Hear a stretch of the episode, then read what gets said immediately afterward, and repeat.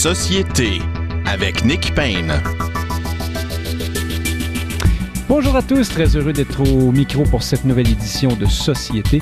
Nous allons dans quelques minutes rejoindre notre panel sur l'actualité politique avec bien sûr les Frédéric Bérard et Frédéric Lapointe que vous connaissez bien. Euh, mais d'abord et avant tout, dans cette émission, nous allons discuter de patrimoine, euh, nous pourrions dire matrimoine pour nos amis de Québec solidaire, mais concentrons-nous sur le patrimoine pour l'instant. Alors, vous savez que l'ancien, enfin, c'est-à-dire que la nouvelle présidente de l'Assemblée nationale, Nathalie Roy, annonça cette semaine la mise au rencard du projet de transformer le Salon Bleu. Vous savez, c'est l'enceinte, c'est le Parlement, c'est là où nos députés euh, débattent. Euh, donc, transformer le Salon Bleu en hémicycle c'est-à-dire disposer les, euh, pupitres et les personnes, autrement dit, en demi-lune, là, pour, semble-t-il, que ben, ben, pour rafraîchir les choses, pour que les gens soient plus euh, enclin à travailler dans la convivialité, la cordialité. C'était parmi les arguments des promoteurs de ce projet. Euh, euh, et donc, c'était le projet, ça, de, du, président précédent, François Paradis. Ce projet avait fait écrire à notre premier invité aujourd'hui un texte dans le Journal de Montréal le 12 mai 2022 qui s'intitulait Salon bleu, évitons le massacre patrimonial. Il est donc chroniqueur au Journal euh, de Montréal. Il est animateur de l'excellente émission Là-haut sur la colline à Cube Radio également. C'est Antoine Robitaille qui est avec nous. Bonjour. Oui, bonjour. Merci d'être, euh, d'être là ce midi en direct de Québec, j'imagine. Oui, bien sûr. Antoine Robitaille. Donc, euh, j'ai dû, bien sûr, résumer beaucoup. J'échappe sans doute des éléments. Ça remonte à beaucoup plus loin, l'idée de rénover le, Salon Bleu. C'est dans le cadre de ces rénovations éventuelles qu'on voulait donc modifier la disposition des pupitres. Qu'est-ce que qu'en était-il exactement?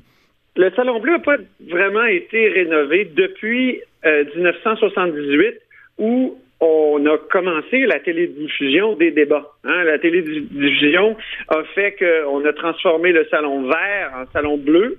On a, euh, c'est sous le gouvernement du Parti québécois. Et à ce moment-là, il y avait eu une certaine rénovation, euh, l'installation de, de, de, fils pour euh, notamment les oreillettes et tout ça.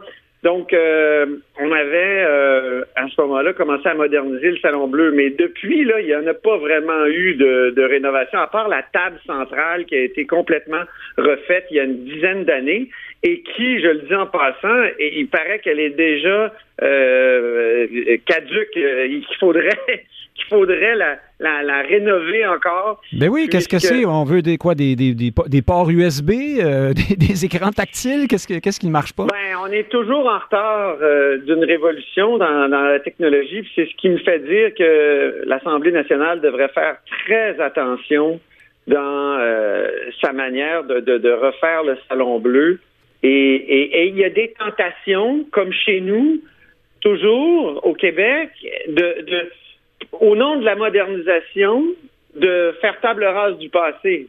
Et, c'est dans cette, euh, cette optique-là qu'en 2011, l'idée, et c'est Sylvain Pagier, député péquiste, euh, qui avait dit il faudrait asseoir les députés dans un hémicycle, parce que dans un hémicycle, on d'abord, en fonction de l'ordre alphabétique pour éviter les camps, euh, les groupes parlementaires euh, euh, qui font bloc souvent contre l'argument de, de, l'adversaire. Et donc, ordre alphabétique des circonscriptions, disait-il, et hémicycle aussi parce que on, ne fait pas, comme dans la tradition britannique, un bloc contre un autre. Et, là, l'idée a fait son chemin jusque dans la tête de François Paradis, qui est l'ancien président de la de l'Assemblée nationale à partir de 2018. Et lui, en mars 2019, il a officiellement dit qu'il voulait que transformer à l'occasion de la modernisation du Salon Bleu. c'est vrai là que le Salon Bleu a besoin d'un petit coup de, comment dire de replâtrage à certains endroits. oui, ben, euh, vous l'écriviez vous-même là dans votre texte. Vous parliez, du, plâtre. Euh, je me souviens plus du terme exactement. Ah ouais, je pourrais vous envoyer une photo. Il y a un coin là près de près des, tribunes du public euh, en arrière de l'Assemblée nationale. C'est vraiment défraîchi. Ça fait pitié. Là. Il faut, faut, faire, faut faire quelque chose. Mais comme toujours au Québec, tu sais, euh, quand on rénove, euh, on a tendance à dire, ben tant qu'à, aussi bien de. Et, là, là, on veut mettre de la techno. Là, il y a des, et je je ne comprends pas, mais il y a plusieurs députés qui n'ont pas l'air à, saisir qu'on est dans un endroit patrimonial. Ah, vous parliez des pupitres là, qui datent euh, de, 1800, euh, qu'est-ce que c'est, 86? Euh, ben il y a encore une soixantaine de pupitres qui datent finalement de la construction du Parlement. Et ben, il y a certains députés qui disent ben, c'est pas patrimonial, ça, donc on pourrait se faire faire des pupitres modernes avec un endroit où on peut mettre une tablette, où on peut, je sais pas trop, là. Ben oui, en, mélamine, on pourrait aller chez Ikea euh, chercher quelque chose de. C'est ça. Il y, a eu depuis donc euh, mars 2019 où il y a une déclaration de François Paradis.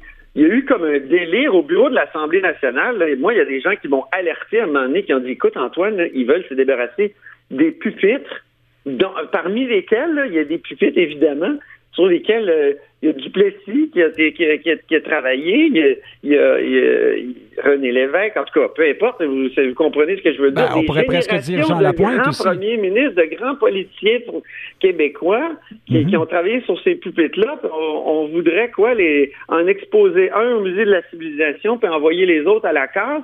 Ça n'a pas de maudit bon sens. Alors, moi, justement, j'ai eu peur du, du massacre patrimonial, puis c'est pourquoi j'étais très content que Nathalie Roy dise, écoutez, on peut pas faire rentrer un, cercle dans un rectangle ou un demi-cercle dans un rectangle. J'ai vu, moi, des plans de ça. Ça n'a pas, pas de sens. et, je suis très content que Nathalie Roy, qui a quand même une sensibilité patrimoniale, euh, sans doute à, cause de, son passage comme ministre de la Culture. Ben oui, mais c'est un drôle de retour des choses en même temps, hein, puisque Mme Roy avait été critiquée aussi pour une certaine lenteur à certaines occasions, en tout cas dans ces, dans ces dossiers-là. Mais donc, vous, euh, vous comprenez qu'elle a, elle a une sensibilité que d'autres, que M. Paradis n'avait pas certainement sur la, question du patrimoine. Elle a dit, par contre, dans l'entrevue qu'elle a donnée à Caroline Plante de la, presse canadienne cette semaine, elle a quand même dit qu'il va peut-être falloir arrondir les coins. Qu'est-ce qu'elle veut dire?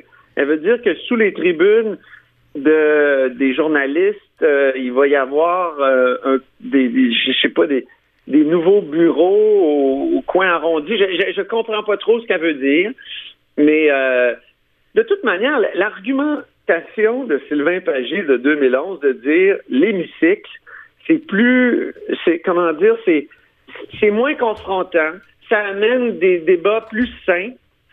Malheureusement, ça a fait son chemin. Il y a même euh, dans la réforme parlementaire, le la proposition de réforme parlementaire qui a été faite par Simon Jolin Barrette en février 2020, il y a cette phrase qui est reprise à ce moment-là de Louise Arel, une ancienne présidente de l'Assemblée nationale, la première, euh, qui, qui dit ça n'aide pas au bon déroulement des travaux qu'on soit donc deux blocs, euh, l'opposition contre le gouvernement. Mais vous, Or, je ne sais pas si vous avez déjà vu des débats. L'Assemblée nationale française.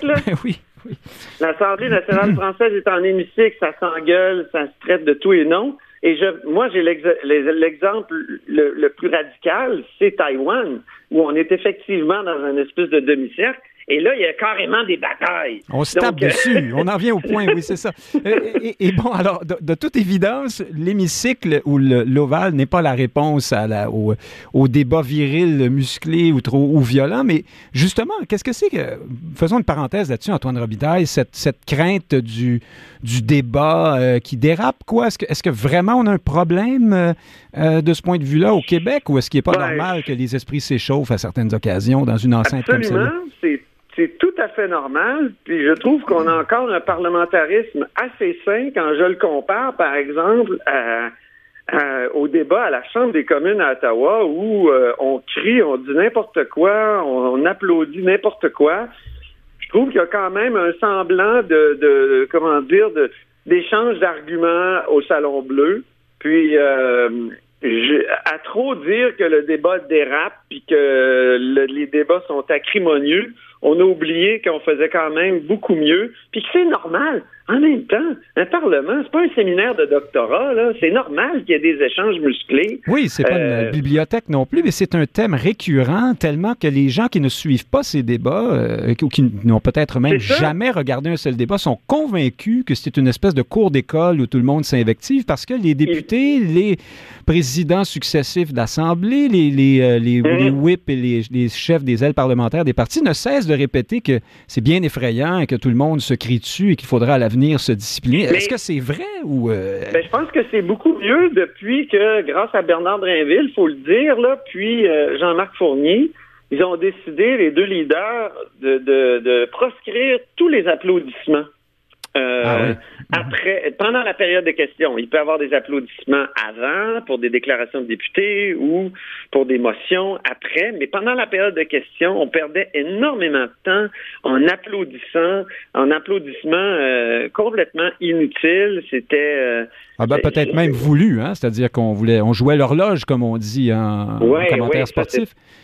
C'est très important, ça, l'horloge, effectivement. Puis ça, ça bouffait du temps pour des questions. Il y a des indépendants qui se retrouvaient toujours euh, mis de côté et qui pouvaient pas euh, poser leurs questions parce qu'on on niaisait à s'applaudir puis à s'entre-applaudir. Aïe, aïe, aïe.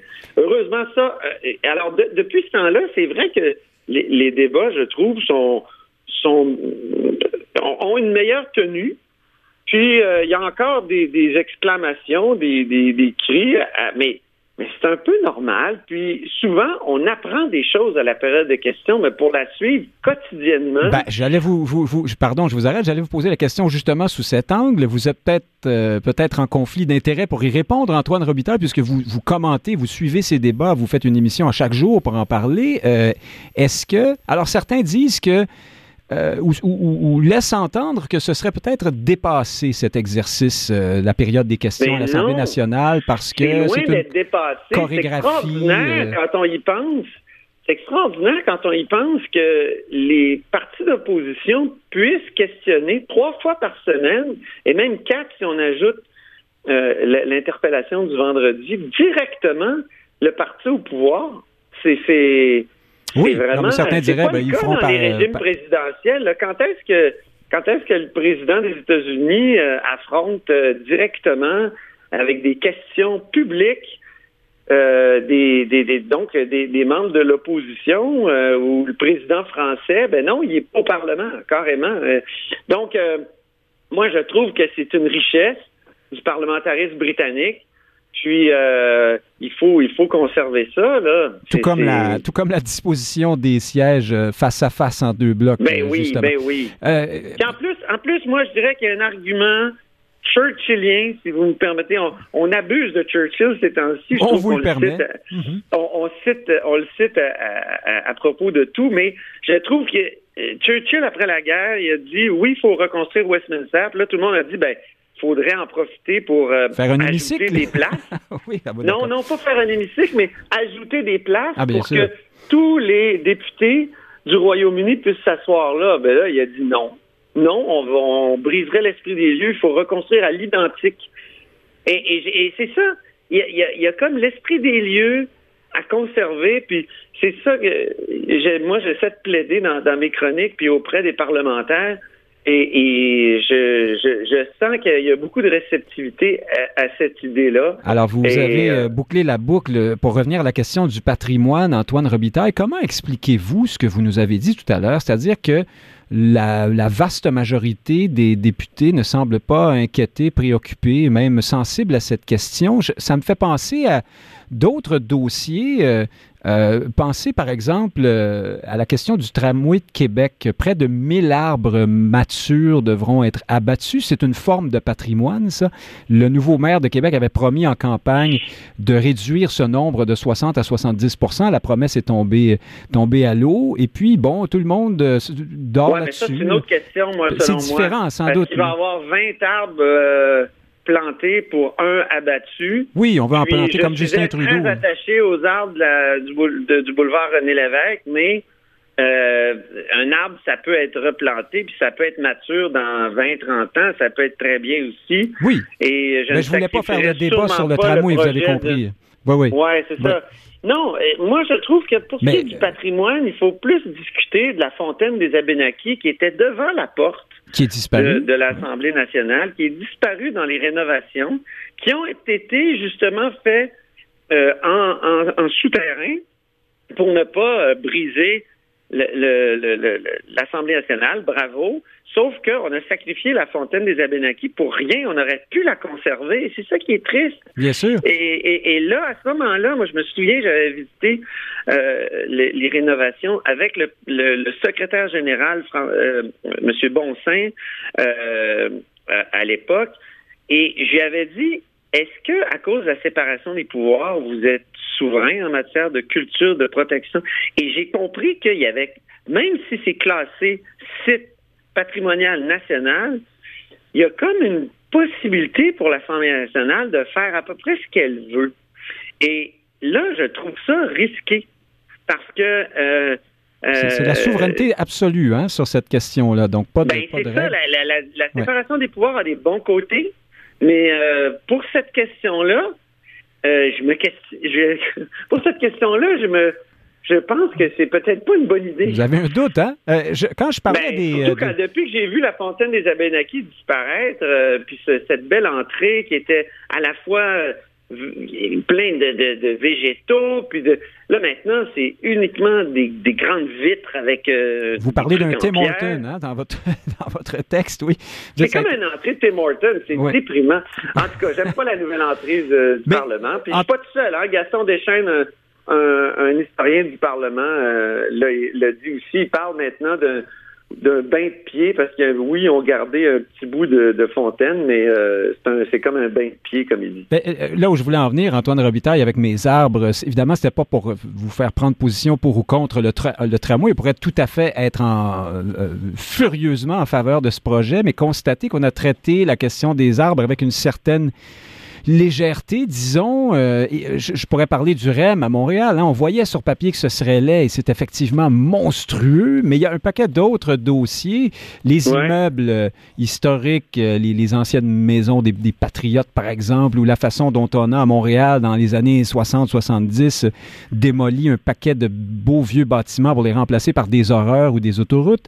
Il y a, il y a quelque chose de québécois. y a-t-il quelque chose de typiquement québécois dans cette difficulté de comment dire, ce problème avec la mémoire peut-être ou avec le beau? Ben, euh? je pense qu'il faudrait faire une étude.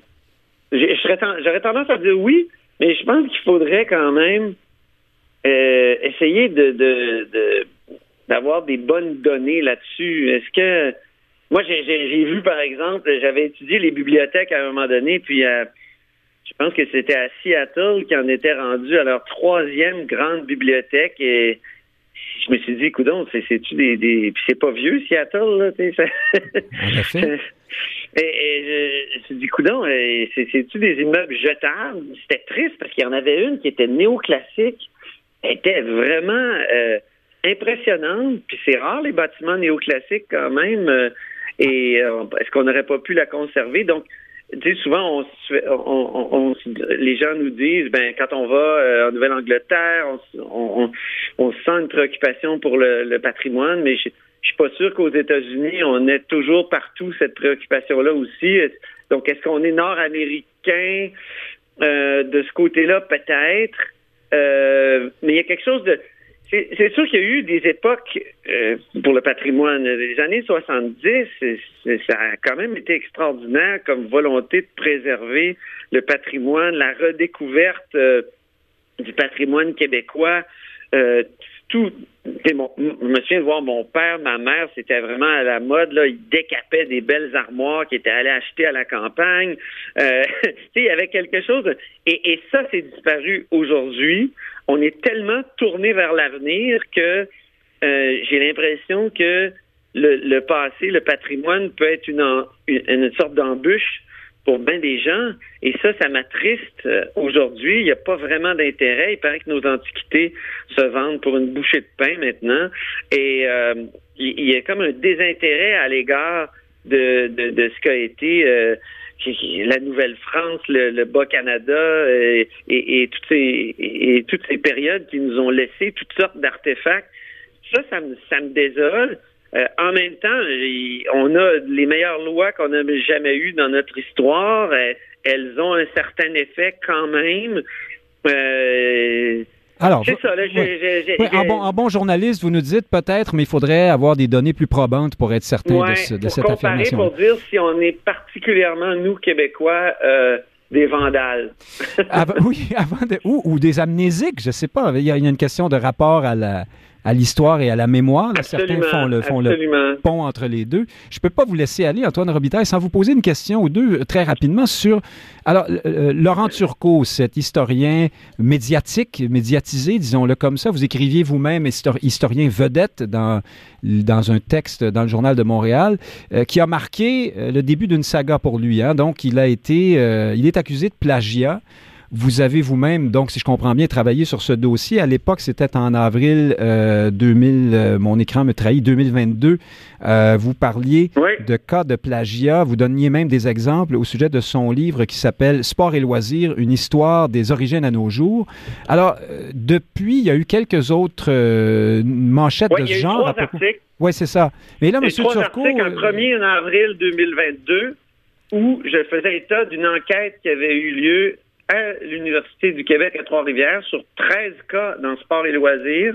L'enquête avait conclu qu'il y avait, et là j'ouvre les guillemets, manquement à la conduite responsable en recherche, le manque de rigueur dans la préparation du livre menant à du plagiat. Autrement dit, c'est dans un document euh, ou on peut dire un jugement là de la part de l'administration universitaire. Donc on a dit les 13 cas, c'est du plagiat. Mais après, euh, on disait, ben, étant donné les conclusions auxquelles nous en sommes venus, le chercheur ne sera pas sanctionné car il n'a pas utilisé le plagiat de façon délibérée et malveillante. OK. On lui a adressé une lettre lui rappelant l'importance de la rigueur dans la préparation de ses publications. Et donc ça, c'était pour 13 cas. Moi, déjà, j'en avais 15. J'en avais deux autres euh, cas de, où c'est des paragraphes hein, qui sont repris et sans mention, non seulement sans guillemets, mais sans mention de, de, de, de, l'endroit où ça a été piqué, repiqué. Oui, vous en donnez des euh, exemples dans le, dans le journal de Montréal. Ça, c'est 13 cas. Oui. Moi, j'ai publié ce texte-là, puis ensuite, j'ai reçu euh, une analyse d'une source anonyme, toujours. C'est des gens que je connais pas qui m'envoient ça. Et M. Turcot dit qu'il y a des gens qui lui en veulent, hein, qui sont dans une sorte de vendetta d'ailleurs contre lui. Mais moi, je, fais abstraction de ça, puis je me concentre sur les preuves qui sont envoyées. Mhm. J'ai 120 cas. On m'a envoyé au mois de mai 2022 120 cas. J'ai vérifié dans le livre et effectivement, il y, a, il y a des paragraphes complets qui sont repris de sites Internet sont jamais mentionnés. Non seulement il n'y a pas de guillemets, là, mais on... il, y a, effectivement des phrases et des paragraphes qui sont repris de livres qui sont cités par ailleurs, dûment cités avec guillemets et références. Sauf que, moi, comme j'ai souvent posé la question à Laurent Turcot, ben, quand vous citez un livre correctement à un endroit dans votre ouvrage, est-ce que ça vous donne le droit de reprendre mille et une phrases ailleurs du même ouvrage sans indiquer que ces phrases-là viennent. Et il me répond jamais. Il répond jamais à cette question-là. Un peu comme si c'était une preuve de bonne foi. C'est euh, problématique. Mais alors, c'est problématique. J'ai publié. Là, j'ai appris qu'il y avait une deuxième enquête sur ces 120 cas. Là, on passe de 13 à 120. Euh, j'ai publié un article en décembre 2022 euh, et quelques jours plus tard, j'ai reçu une démonstration que non seulement il y avait du plagiat dans ces livres, parce que là, c'est rendu qu'on est, c'est dans trois livres. Alors là, c'est hein, dans les vidéos sur YouTube, hein, maintenant, c'est ça? Là, c'est dans les vidéos. Mm Ouais. J'ai vu les extraits aussi. C'est comme si quelqu'un prenait un de vos livres, M. Payne, puis il disait euh, Ah ben, vous parlez de tel sujet, la révolution. Mettons que vous avez écrit un livre sur la Révolution française.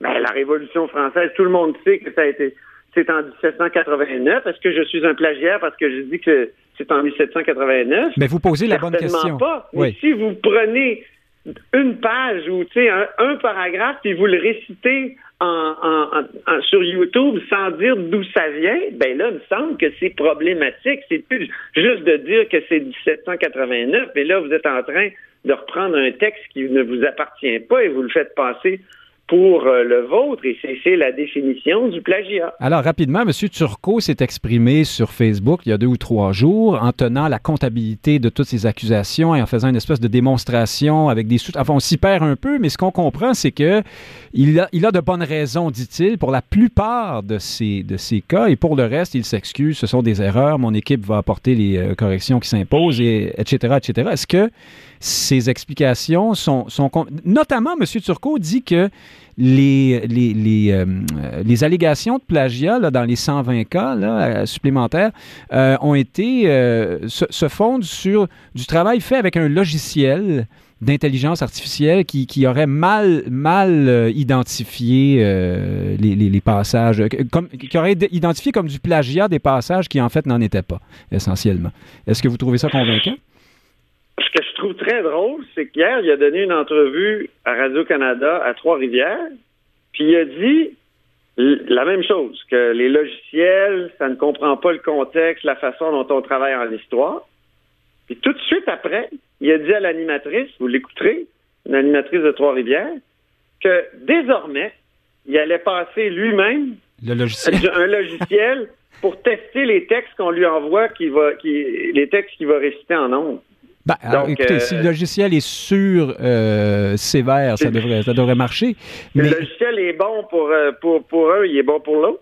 En tout cas, il y a comme une contradiction dans, dans ses propos. En terminant là-dessus, Antoine Robitaille, et, et, en terminant tout court, y a-t-il, observez-vous comme nous, euh, qui sommes euh, à l'extérieur complètement du dossier. On vous lit d'une part, on écoute M. Turcot de l'autre et on, remarque, alors quand on va sur la page Facebook de M. Turcot, c'est le grand ralliement hein, des personnes euh, de gauche ou progressistes ou peut-être le public de Radio-Canada, là où il, il officie, qui vient en appui, hein, qui dit, pauvre vous, vous êtes une victime, c'est terrible, ce sont les méchants. Euh, chroniqueurs de droite du Journal de Montréal qui sont euh, sur votre cas, parce qu'on sait que M.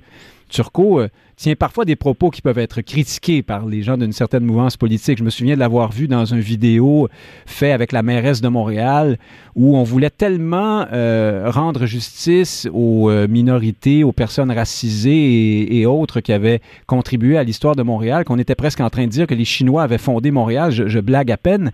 Euh, donc, M. Turcot est un peu mal vu de ce côté-là du spectre. Est-ce qu'il y a une chicane? Est-ce qu'il est devenu le, le Liban de, la, de la chicane gauche-droite? Que ce soit quelqu'un de gauche, de droite, de centre, euh, tu sais, je, je, m'en fous. Si, on m'envoie des, des preuves, en tout cas, euh, ou des, des allégations très bien fondées, parce que le, le, le, le plagiat, ça crève les yeux, là. Oui, mais vous, vous, avez bien posé la question tout à ah, l'heure. Quand c'est un paragraphe complet. ouais. C'est même pas, j'entendais euh, Nantel hier qui discutait avec Sophie Durocher, c'était très drôle. Puis à, Cube, mais à un moment donné, il a dit ce ne sont que des allégations, un juge ne s'est pas penché là-dessus. Mais c'est pas vrai, là. Le, plagiat, ça crève les yeux. Il n'y a pas besoin d'un juge pour nous dire que c'est du plagiat.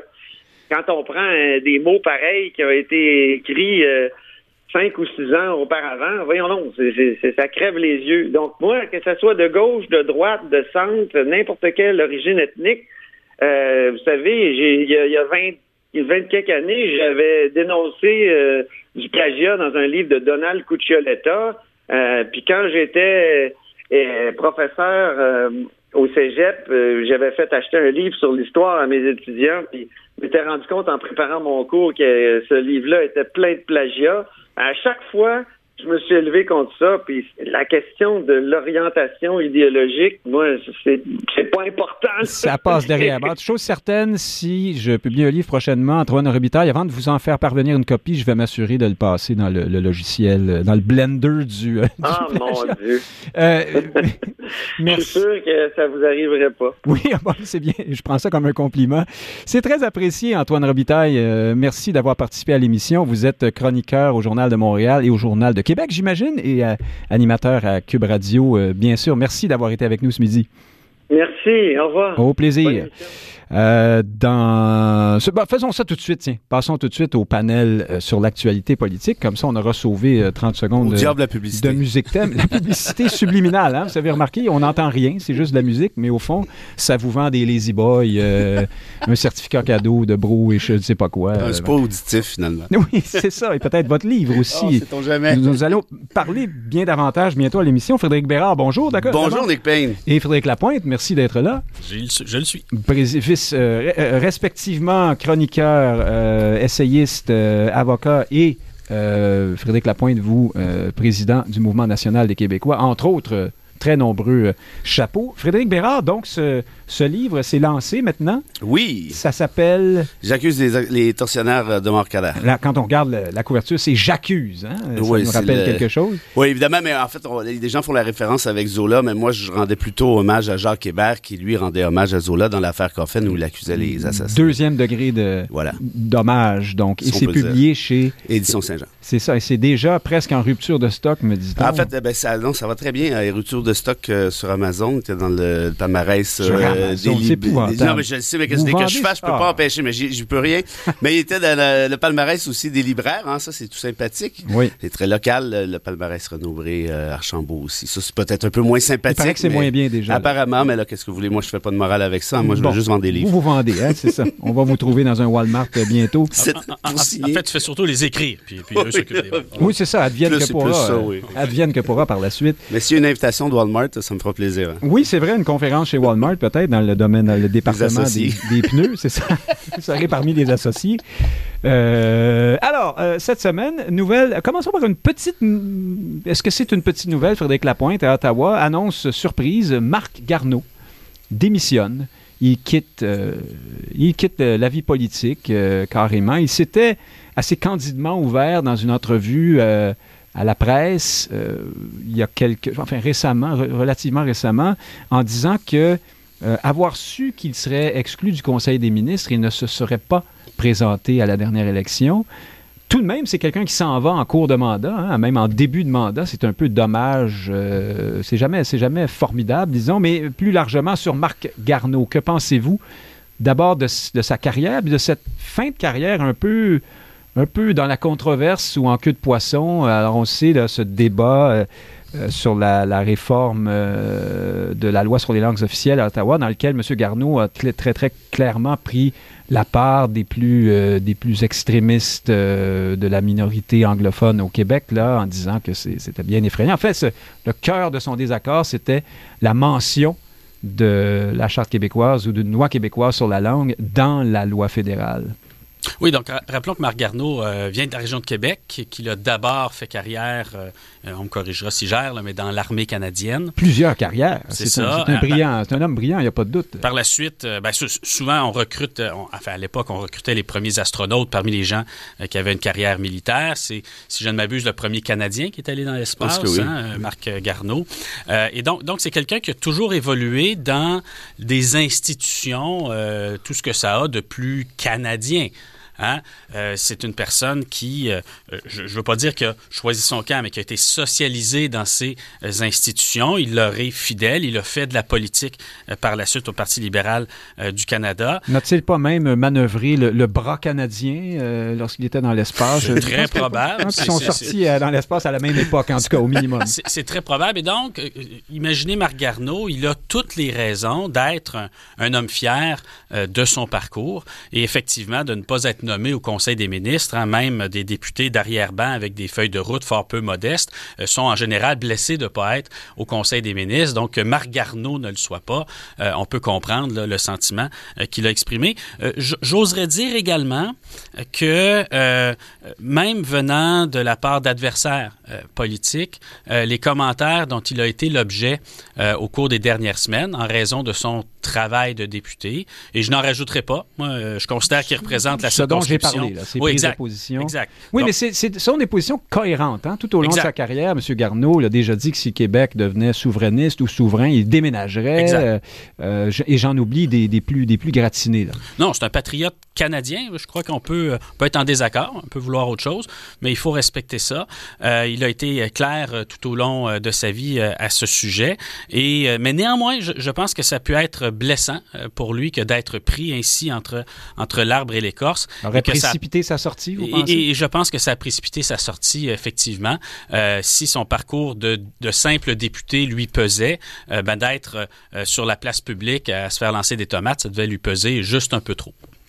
Frédéric Bérard, Marc Garneau, euh, c'est vrai que c'est un grand euh, fédéraliste au sens traditionnel, ancien du terme, là, quelqu'un qui était vraiment- même très fâché euh, quand, quand on quand on refuse la mention euh, de la Charte de la langue française dans la loi fédérale, ça dit quelque chose tout de même.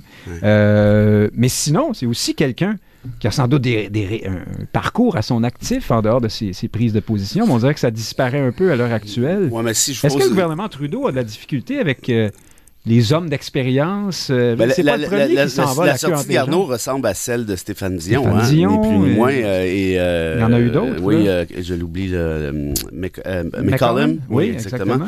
Euh, ben ouais, mais tu sais, si je vous pose la question, quelle est la plus grande réalisation de Marc Garneau en politique?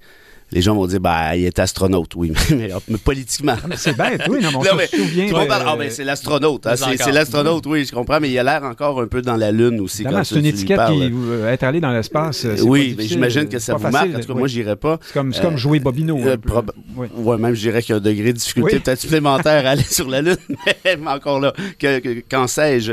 Mais euh, Je- disons passe-partout. pour oui, peut-être, oui. Euh, mais euh, une fois qu'on a dit ça, par contre, je veux dire, la- les actifs de Marc Garneau, politiquement parlant, sont à peu près nuls, soyons honnêtes. Euh, et, et quel était son apport d'impact, si je peux dire, euh, dans le gouvernement Trudeau? Franchement, moi, je ne sais pas. Mais c'est quelqu'un qui s'est présenté, qui a, qui a envisagé de se présenter à la chefferie. Oui, ou mais- présenté Oui, mais, c'est ça le problème avec ces gens-là, qui ont, ils ont une pré-carrière politiquement, et là, ils s'imaginent que parce qu'ils sont allés sur la Lune, puis je comprends qu'il n'en pleut pas des gens qui sont allés sur la Lune, ça fait d'eux nécessairement Dans des gens qui sont... pas sur la Lune, dans l'espace, oui, ben, il est resté, en tout cas, il, il a, l'air assez dans la Lune dans la quand tu lui parles. Mais tout ça pour dire quoi? Pour dire qu'au final, c'est bien les pré-carrières, c'est bien les carrières pré-politiques, évidemment, on veut des gens euh, d'expérience, on veut des gens qui ont réalisé des choses d'extraordinaire, souvent, mais ça ne, ce n'est pas garant d'un résultat quelconque politiquement parlant. Il a été euh, le ministre qui a siégé le plus longtemps, qui a occupé le plus longtemps les transports. Qu'est-ce qu'il a foutu au transport, Margano? Je, je- je- Ben, on se souvient du- des difficultés dans le dossier d'Air Canada, Euh, notamment. ça, oui. Ça, ça- ça Mais je parlais, des- je parlais de trucs positifs. Ben oui, mais je suis désolé, mais on se souvient de ça. Ben hein. voilà. Ben c'est ça. Et puis pour le reste, euh, il était très déçu hein, d'avoir été dégommé aux affaires étrangères. Euh, il était resté pour ça en 2019. hein, il s'était présenté, avait dit à sa famille que c'était sa dernière élection. Et par la suite, il est revenu parce qu'il pensait conserver les affaires étrangères. Il, les a perdues. Donc c'est un secret de polichinelle que Marc Garneau s'en En fait, allait. on a là, voulu l'envoyer parmi les affaires étrangères. C'est pas mal euh, ça, à ouais, à Paris. la Galliano. Oui, mais ceci dit, quand tu refuses, Ouais. euh, probablement qu'il aurait été assez bon comme ambassadeur à Paris. Je pense que c'est quelqu'un qui a quand même une certaine prestance. Euh, mais comme politicien, franchement, il, a- manquait nécessairement un truc ou deux. Bon, alors voilà, restons euh, à Ottawa, Frédéric Lapointe, si vous le voulez bien. Euh, la question de l'ingérence chinoise qui continue de coller, euh, je vais dire, au dos de Justin Trudeau, pour rester poli. M. Trudeau, cette semaine, annonce en début de semaine toute une série de mesures, dont la nomination éventuelle d'un rapporteur euh, qui, lui, euh, aura pour mandat de décider si, s'il faut instituer une commission d'enquête sur cette question-là. Ça fait beaucoup, beaucoup de couches de report à plus tard, ça. Et quand on regarde ça plus largement, finalement, il il s'est rien passé dans ce dossier-là cette semaine. Je parlais de jouer l'horloge tout à l'heure, comme on dit en, langage sportif. Est-ce que c'est ce que font euh, les libéraux de Justin Trudeau en ce moment? On sait que Joe Biden s'en vient. Après ça, il y, a, un- il y a les semaines de relâche, il y a un budget fédéral, il y a euh, toutes sortes de raisons de penser que cette nouvelle-là pourrait s'éteindre tranquillement euh, derrière le bruit d'actualité plus, plus récente. Ben, enfin, on n'est pas à l'abri d'un, nouveau scandale. hein. On a vu à Brossard, par exemple, dans un autre dossier hein, avec mm-hmm. les, les, faux organismes qui sont des, des postes de police là, informels. C'est un, peu le même dossier. dans le cas de, du financement ou de l'intervention dans les élections fédérales, je doute que le gouvernement réussisse à jouer l'horloge et à tout, à tout. Parce... Pourquoi? Qu'est-ce qui pourrait arriver? D'autres révélations? Oui, c'est parce que le, phénomène a été, enfin, le, peu qu'on peut en savoir, à défaut d'avoir mené une enquête, le phénomène est extrêmement ramifié.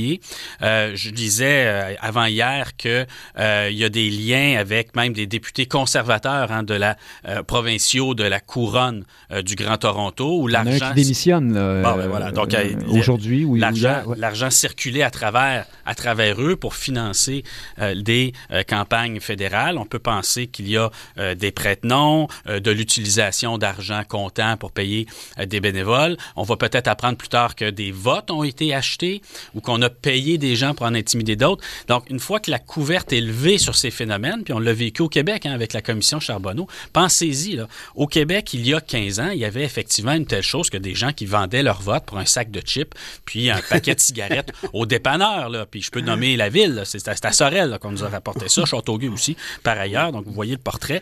Euh, et on a fini par se débarrasser de ça. Pourquoi? Parce qu'à partir du moment où ça se met à, à bouillir, hein, les bulles sortent de Les ailes sont arrivées à Sorel, puis ça s'est réglé autrement. Oh. Laissez faire les sacs de chips. C'est un, un, autre chapitre, comme Mais pensez-y, c'est pas cher. Là. On, a, on, a, vu ça au Parti libéral aussi, des votes à 20 pièces d'Anjou. Enfin, donc ça, une fois que la couverte lève, euh, ben là, euh, un, journaliste déterre une chose, une autre, puis euh, ça va être, à mon avis, ça va être très difficile de d'abrier tout ça. Mais euh, ce que je trouve en particulier un autre parallèle avec nos, nos, ingénieurs ou nos gens qui participaient à la corruption au Québec. Au début, ces gens-là ne se rendaient pas compte. Hein, ils disaient comment pouvez-vous attaquer nos, nos saintes firmes de génie québécoises si vertueuses ou nos grands entrepreneurs de construction? Mais là, ce sont les Chinois au Canada là, qui tiennent ces discours. Hein. Ils sont partout en disant là, vous voulez nous enquêter, ça nous rappelle le temps où vous teniez un registre, où vous nous embrigadiez, vous nous enfermiez, vous nous réduisiez en esclavage. Non, non, non, non, non. Là. Ils n'ont pas compris, puis vont l'apprendre à la dure parce que quand il va y avoir d'autres scandales puis que le gouvernement fédéral va être obligé de mettre une commission d'enquête, ils vont savoir c'est quoi être vraiment sur le spot. Frédéric Bérard, est-ce que Justin Trudeau euh, a annoncé quelque chose de concret cette semaine ou c'est de la temporisation? Oui, non, je pense que c'est de la temporisation puis c'est clairement un problème, Nick, parce que bien franchement, euh, moi, moi, je m'y connais pas du tout en technologie, puis je me connais encore beaucoup moins en espionnage, mais, mais là, j'ai l'impression d'assister à une espèce de, de film qui, qui, qui est inquiétant. On est juste à la, dixième minute peut-être, et on se dit comment ça va finir cette affaire-là, mais on se doute très bien que ça va finir très mal. Donc dans ce cas-ci, moi j'aimerais, comme comme citoyen canadien, comme comme électeur, comme contribuable, je veux savoir si ma démocratie est en péril. Et, bien, franchement, il y a ce qu'on appelle en droit des commencements de preuves. Peut-être que tout ça est une fumée sans feu, peut-être que ce sont des anecdotes, peut-être que c'est insignifiant, mais là, quand on est rendu à parler de poste de police chinois, moi, je me qu'est-ce que ça fout un poste de police chinois au Québec? Quelqu'un pourrait m'expliquer une seule raison valable d'avoir un poste de police On a appelé ça des postes de police, on pourrait dire des bureaux de surveillance ou de, Alors, Comment, comment on pourrait justifier ça? Une seule, d'une seule façon, je la vois pas. Donc, très clairement, il y a quelque chose de problématique ici. Puis j'aimerais savoir, justement, est-ce que, est-ce que ma démocratie est sur le point de péter en morceaux? Est-ce que c'est euh, Beijing qui va déterminer qui sera le prochain premier ministre ou pas? Peut-être que j'exagère, ben- mais les commencements de preuve ont l'air de s'enligner vers, vers cette mais Justement, je veux, je veux vous poser une question. Je reste avec vous. Parlons-en. On, se transporte à Brossard. Donc, la mairesse, euh, cette semaine, n'a pas vraiment euh, trouvé les mots pour rendre la chose plus, plus rassurante. Hein. C'était, euh, bon, on a compris qu'une conseillère municipale de l'opposition là-bas, ou en tout cas qui n'est pas dans le parti de la mairesse, était une sorte d'agent de liaison. Comment ça fait beaucoup? là C'est un, peu, un peu lourd. Mais est-ce qu'on est devant un scénario clair, simple, noir et blanc, ou est-ce qu'il n'y a pas... Est-ce qu'on peut être sûr que c'est, la Chine qui intervient ou est-ce qu'il n'y a pas, à un moment donné, dans une diaspora, des gens qui, restent attachés la communauté, à leur pays et qui ont peut-être, sont peut-être d'accord avec toutes sortes de politiques, ben qui ont envie de les promouvoir ici? Mais c'est ce que je disais, si c'est une anecdote, si ce sont des anecdotes ou si tout ceci est légal, si tout ceci est, permis, ben tant mieux. Mais, mais est-ce qu'on peut le savoir? Parce que là, clairement, je me répète, mais ça me semble assez louche tout ça, même si je ne connais pas, pas que réellement. Justin Trudeau fait ce qu'il faut pour qu'on le sache? Ben, nécessairement on va le savoir pas, après puis la prochaine ça, élection? Ça, pour moi, c'est un autre commencement de preuve absolument crédible qu'un premier ministre ait aussi peur de déclencher une, une enquête sérieuse, indépendante là-dessus. Habituellement, là, tu sais, je veux pas, pas faire le, le quétaine, là, mais il n'y a pas de meilleur désinfectant que le soleil, hein, on le sait bien. Alors, si t'as rien à t'approcher, Justin, ouvre les fenêtres et puis on verra par nous-mêmes et c'est tout. Mais là, très clairement, c'est pas ça qui arrive. Oui, M. Trudeau pourrait nous montrer sa, sa belle anatomie bronzée euh, et exempte de, tout, euh, de toute tâche dans ce dossier. Et Permettez-moi une petite dernière chose. Euh, c'est encore plus curieux tout ça compte tenu de la relation actuelle de la Chine avec le Canada. On se rappelle par exemple hein, les, les, deux Michael et tout le tralala qui s'est ensuivi avec les États-Unis notamment. Donc l'attitude euh, du, euh, du, dirigeant à, à l'endroit de Justin Trudeau oui, dans un oui, sommet, là, oui, euh, oui c'était pas c'était pas formidable. Alors qu'est-ce qui se passe là? Franchement, je ne sais pas. Oh, N'oublions pas Taïwan non plus. N'oublions pas les porte-avions américains. Est-ce que tout ceci est interrelié? Peut-être que c'est moi qui fabule, mais franchement, c'est pas moi qui a commencé. Frédéric Lapointe, les questions que j'ai posées à Frédéric Bérard sur la, question de la diaspora, euh, cette question-là en, amène une autre. Est-ce que sommes-nous en train d'assister à des effets pervers ou au, au, revers de la philosophie multiculturaliste euh, très musclée de Justin Trudeau, euh, communautariste, certains diront, qui fait, qui fait peut-être en sorte que Aujourd'hui, on amène non seulement sa culture, son identité, mais on amène son pays avec soi. et puis, euh, la, la, la, un, un, dans un contexte d'immigration forte, effectivement, à un moment donné, c'est une partie du pays qui arrive et puis qui veut installer ici euh, des systèmes comme celui-là, peut-être, mm -hmm. les postes de police euh, ou de je ne sais, quelle sorte d'agent à brossard. Est-ce qu'il y a euh, un lien à faire là ou, ou j'exagère? Euh, on, on, a vécu ça ailleurs euh, qu'au Canada et, dans l'histoire. Je vous donne un, un parallèle.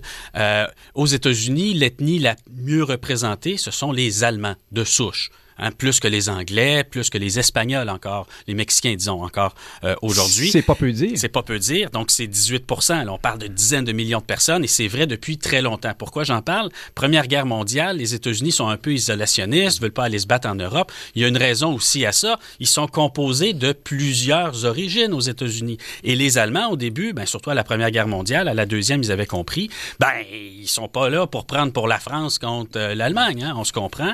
Mais au, du moment que les États-Unis rentrent en guerre, ben, les Allemands, euh, s'ils n'avaient pas compris, il y a des gens qui leur ont fait comprendre, hein, à coup d'affiche de leur euh, brasserie arrachée et tout ça. Donc, ils ont fini par comprendre pour quelle équipe ils jouent. Hein? Et donc là, je pense que pour nos concitoyens chinois, qui sont parmi nous, certains depuis ces générations, mais certains depuis 20 ans, puis qu'ils ont, euh, ils ont le bagage qu'ils ont, puis les habitudes qu'ils ont, puis le niveau d'intégration qu'ils ont, ben, ils sont peut-être plus soucieux de se protéger du régime ou de travailler contre le régime. Ça, ça, leur appartient. Mais à un moment ben, donné... Peut-être de travailler pour aussi. Peut-être de travailler, peut-être de travailler en faveur, puis à la limite, ils peuvent faire ce qu'ils veulent tant que ça concerne des activités à l'extérieur du pays, mais ils vont devoir apprendre pour quelle équipe ils jouent. Puis c'est pas euh, être dans un pays, c'est pas juste résider quelque part. Hein? C'est travailler aussi en équipe à défendre tes intérêts. Et au Canada, on n'a pas intérêt à devenir l'espèce de marionnette de quelque puissance étrangère que ce soit, et surtout pas de la Chine. Maintenant, notre rôle, et j'espère que Justin Trudeau va ajuster le tir, notre rôle, c'est aussi de protéger tous nos citoyens, quelle que soit leur origine, de toute menace qui peut venir de l'étranger. En ce sens, nous aussi, on joue dans leur équipe. Notre rôle, c'est de les protéger contre le renseignement, l'espionnage, l'intimidation. Donc, bravo à Mme Doreen Assad d'avoir dénoncé ce phénomène dans sa ville. Je souligne que politiquement, c'est courageux parce que ils sont pas juste deux, trois, hein, les gens d'origine chinoise à Brossard. C'est pas juste, pas juste un préjugé puis une blague dans la rue. C'est maintenant ils, connu. Hein, sûr. Ils sont, ils sont une très nombreux. communauté là-bas. Et, et, et, donc, pour elle, politiquement, c'est un risque que de confronter le problème, un risque que semble ne pas vouloir prendre nos politiciens fédéraux alors que c'est eux qui gèrent la, géopolitique. Les exemples nous viennent de, petites villes de banlieue. Donc, bravo à Doreen. C'est bien, c'est bien pour dire. Hein? Une mairesse, donc, plus, plus courageuse que le premier ministre du Canada, peut-être. Euh, restons et déplaçons-nous encore davantage au Québec, Frédéric Bérard. Le cafouillage, les files d'attente euh, à la Société de l'assurance automobile du Québec. Alors là, ça a donné lieu. ben, Déjà, c'est pas drôle là, pour les gens qui Non, sont pris là-dedans. Là, mais- On a toutes sortes de témoignages de gens qui se font arrêter hein, sur la rue en se faisant dire que le permis est échu, c'est pas vrai, ou toutes sortes d'affaires comme ça. Euh, et là, vous avez donc la euh, vice-première ministre, elle est vice-première ministre, toujours Oui, bien sûr, oui, Geneviève oui. Guilbeault, qui a fait une sortie tout de même marquée d'une certaine empathie hein, en- envers les gens qui sont pris dans ça. Elle, elle, elle demeure prudente, elle ne critique pas frontalement les gens de la SAC. On pourra toujours, à son tour, la critiquer pour ça. Mais après, vous avez Éric Kerr, le ministre de la en Transition numérique, qui lui arrive en disant... Euh, a rien à voir là-dedans, la j'étais pas là, transition j'ai rien vu. Oui, c'est ça. Il est pourtant ministre de ça depuis plusieurs années, mais il explique qu'avant, son ministère n'avait pas le même nom, donc... euh, c'est ça, c'est le, le nom du excuse problème, tout. finalement. Euh, c'est un ratage, ça, pour euh, M. Kerr. raté. Pensez-vous que le, le- le- le- le bureau du premier ministre était heureux de, ce, de cette sortie? Bah, c'est pas grave, hein, la CAQ, il n'y a rien qui colle à la CAQ. Bientôt, on va reparler de Roxham ou euh, il va y avoir du fédéral là-dedans, pas Oui, loin. mais Legault et son entourage, on sent que c'est des gens qui, depuis longtemps, craignent, même s'ils peuvent en faire Oui. eux-mêmes, l'excès de confiance. Oui, et oui, le- c'est sûr. Mais excusez-moi, je peux pas m'empêcher de faire une petite parenthèse et, et- et- et faire cette remarque-ci. L'été passé, le printemps passé, quand c'était le cafouillage absolu au fédéral avec les passeports, il y, en a plusieurs qui se sont servis ça pour dire, voyez, là, si on faisait l'indépendance, on n'aurait pas ce problème-là. On a fait la même gag avec Phoenix. On avait fait la même gag avant avec, c'était quoi dans l'autre? Ah ben, les trucs avec Roxham, justement. Euh, là, là c'est parce qu'il commence à manquer d'arguments un peu. Donc, tu sais, il y y, a des de- d'excellents arguments pour la souveraineté du Québec, mais un cafouillage administratif à Ottawa n'en est pas un. C'est toujours avis. risqué, oui. Ben, vous pouvez jouer là si vous voulez, mais ça peut vous rebondir en pleine face. Alors, voilà pour ceci. Je ferme la parenthèse. Pour le reste, Kerr, moi, moi, il me fait rigoler, ce gars-là, parce que il, il est au, Conseil des ministres pour une seule et unique raison. C'est que c'est l'espèce de d'ancien adéquiste fatigant qu'on veut, remercier pour sa loyauté, mais tout le monde sait autour de la table que ce gars-là n'est pas, n'a pas les compétences requises pour être là, très simplement. Moi, j'ai un ancien étudiant que je n'aimerais pas, évidemment, qui a travaillé pour lui, mais c'est une blague absolue. Et dans son mandat de ministre, c'est d'assurer la transition numérique, incluant chez les organismes publics et les mandataires de la couronne. Mais ça me semble être précisément le problème actuellement. Donc, et là, Guilbeault, par contre, si je vois le positif de l'affaire, récupère, elle, ça va être la prochaine Premier ministre, je sais pas, mais la prochaine chef de la CAQ, à mon avis, c'est assez évident. Elle est en train de récupérer ça. Elle se fait du capital politique autour d'une catastrophe comme celle-là. Elle visite les bureaux de la SAC, salue les employés. Là, je sais pas, bravo. Et tout devient positif. Puis là, t'as l'espèce de CAQ qui est parti aux îles Moukmouk. On essaie de le retrouver, même sur le web. Impossible. Je trouve ceci d'une hilarité absolument spectaculaire. Évidemment, avec respect pour ceux et celles qui auront une contravention à payer. euh, Alors évidemment, certains ont dit I don't care, hein, cas de, de M. Kerr. De M. Kerr, j'ai dit que. Mais euh, Frédéric God. Lapointe, euh, se- se pourrait-il que, bien qu'il se soit trompé de, manière, euh, Kerr ait euh, au moins partiellement raison sur le fond, c'est-à-dire que cette chose-là a été mise en branle euh, en dehors de sa, compétence à lui, et puis que, bon, finalement, c'est plus ou moins ou pas vraiment de sa faute, et que il a un peu, on peut comprendre qu'il soit un peu indisposé par la, par la critique sur cette question-là. Écoutez, ça, ça paraît toujours mal hein, quand on est ministre, qu'on détient la responsabilité ministérielle, hein, c'est-à-dire la nécessité de euh, rendre des comptes pour tout ce qui se passe là, sous notre responsabilité, que de dire non, non, c'est pas moi, c'est pas moi. Hein, c'est Marguerite Blais qui disait, qui était ministre des aînés, puis elle disait, ben Rien là, à moi, voir avec les- rien à voir là-dedans. Je peux rien faire. euh, pourquoi t'es là? C'est un peu ça, c'est un peu ça la question. Puis pourquoi tu l'as pas dit avant? On aurait arrêté de porter attention à ce que tout, à tout ce que tu as à dire. Mais Euh, ça, dans les deux cas, ce serait pour la même raison. C'est que c'était Oui. des ministres ça. qui servaient C'est de, de symbole, mais qui n'avaient pas grand-chose à décider. C'était vrai pour Kerr aussi, Oui, sauf- avant qu'il ne devienne un vrai ministre. Sauf que même- si c'est vrai que, que, que tu pouvais rien faire, et par ailleurs, même le ministre de la Santé peut pas faire grand-chose pour ce qui se passe à huit étages en dessous de lui, là, dans des hôpitaux de province, ou pour le ministère de l'Éducation, le ministre de l'Éducation au sujet du nombre de places en maternelle 4 ans au Lac-Saint-Jean. C'est pas vrai qu'ils ont une vraie prise là-dessus au quotidien, mais publiquement, Hein, le système exige là, euh, qu'ils se prennent, qu'ils se disent responsables de tout ça, même si euh, c'est un petit mensonge. Maintenant, euh, ce qui frappe le gouvernement du Québec, faut pas le sous-estimer. les exemples fédéraux sont, sont, très pertinents à rappeler, puis il hein, faut, faut, être modeste. On ne sait pas quand c'est nous qui allons prendre la vague en pleine face. Je vous mentionne un exemple dont les auditeurs se souviennent peut-être. Barack Obama. Hein, qui se fait élire sur la promesse d'élargir euh, les euh, euh, l'assurance santé, la rendre plus disponible, créer un marché. Et donc, tout ça passe par un beau portail hein, qui était censé régler tous les problèmes. Portail, d'ailleurs, si mon souvenir est bon, qui était monté par une entreprise québécoise, CGI, de réputation sulfureuse. Je ne donnerai pas de détails. et ils se sont plantés royalement. Et ça a eu des conséquences politiques très grave, c'est-à-dire qu'on ne parle plus d'élargir l'assurance santé depuis, pas parce que le principe est mauvais, parce qu'ils se sont plantés avec un site web. La cote de popularité de Barack Obama est tombée de haut, mais c'est pas lui qui programme la putain de page Internet, là, on s'entend, là.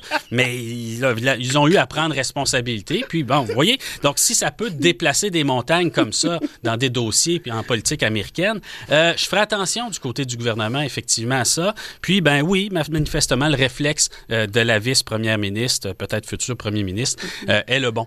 Parlant de promesses tenues et non tenues, Frédéric Bérard, c'est le conseil ou le congrès ou je ne sais quelle instance du Parti québécois qui se réunit en fin de semaine. Et là, première promesse rompue euh, par Paul Saint-Pierre Plamondon, euh, qui était jusqu'ici l'homme de la parole, de la probité.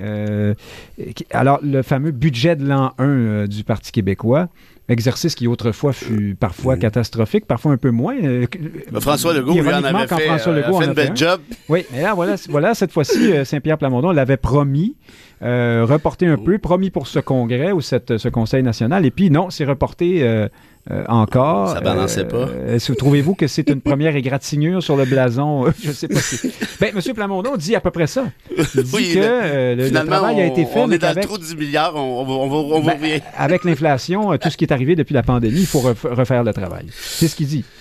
Ben, moi, ces exercices-là, là, tu sais j'y crois pas réellement. Tant, tant, mieux, on peut s'amuser là à, jouer avec les chiffres, mais c'est assez facile de. Alors l'erreur était de promettre ça au départ? Ben oui, parce que puis ça vaut quoi? Ça vaut rien. François Legault le premier, il y a personne qui avait pris ça au sérieux à part à part quelques religieux.